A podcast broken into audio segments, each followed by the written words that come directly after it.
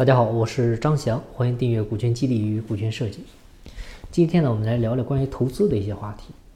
就是很多时候呢，我们创业的时候啊，尤其在创业初期啊，都会面临资金短缺啊，需要找投资人这种情况。那这个时候呢，如果稍有不慎啊，可能就会掉入投资人的陷阱啊。你从创业者慢慢的变成了打工者。本来呢，自己想当老板，干到最后呢，才发现还是在给投资人打工。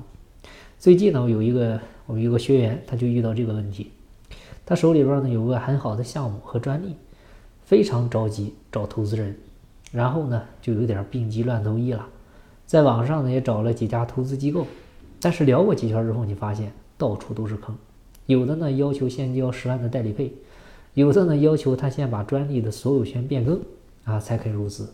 有的呢要求这个投资协议里面加入三到五年的业绩对赌条款。啊，等等等等。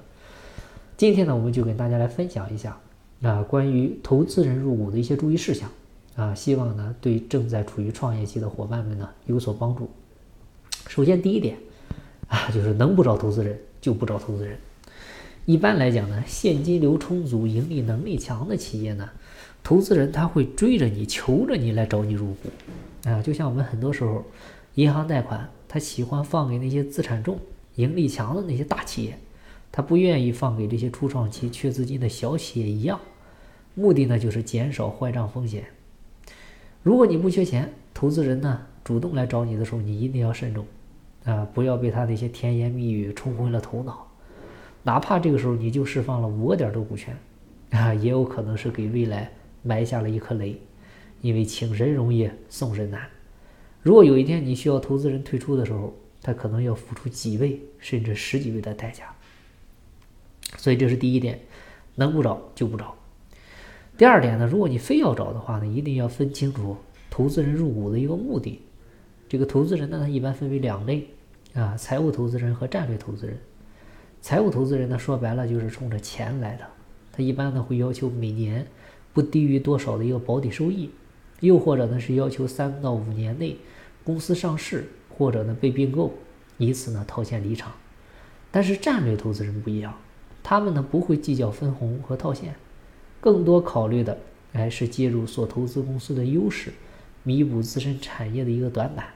啊，你比如腾讯，他最开始自己是做电商的，但是呢随着拍拍网这一块的运营失败，然后呢也黯然离场。啊，后来呢腾讯开始投资京东，对吧？现在慢慢成为了京东的第一大股东。虽然前期京东一直亏损，但是呢，它也补足了腾讯电商这块的一个短板。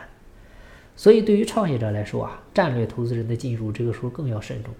啊，善意的投资人像腾讯这样，他是属于帮忙不添乱，参股不控股。啊，那这类投资人呢进来，他会无条件的为你赋能，给你提供各种渠道资源支持。啊，然后的话呢？这个这个来来来借他的一个这个长处来补你的短处，但是恶意的投资人呢，相当于是什么？他是捣蛋又添乱，股权必过半。这类投资人进来就是为了让你把公司做起来，然后呢为他所用，必须按照他的规则，在他的体系内运转。所以，投资人表达入股意向的那一刻，你作为创业者，你首先要考虑的不是投多少钱、占多少股，而是明确投资人的一个真实目的。它到底是啥？你不要先思考对方投的值不值，而是呢先考虑要不要让对方入。啊，就跟我们找合伙人一样，不是说合伙人占比多少的一个问题，而是要看看找的这个合伙人适不适合，是你真正要找的合伙人的问题。第三点啊，就是避免那些投资条款的陷阱。投资人入股的时候呢，会发给创业者呢一份入股合同。啊，这个合同呢。我建议哈，你一定要认真的、仔细的看十遍以上，因为很多投资陷阱的条款，它都是在合同的这些小字里面体现了。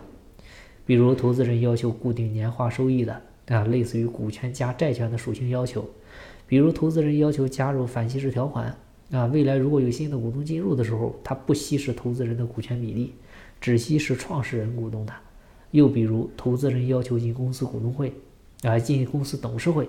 并且呢，掌握具体投资事宜的一票否决权等等，啊，还有的要求，在有新股东进入的时候，对吧？你这个估值价不能低于它的入股价，很多很多。但是站在投资人的角度，如果一点保障性也没有，也很少有投资人会愿意进来。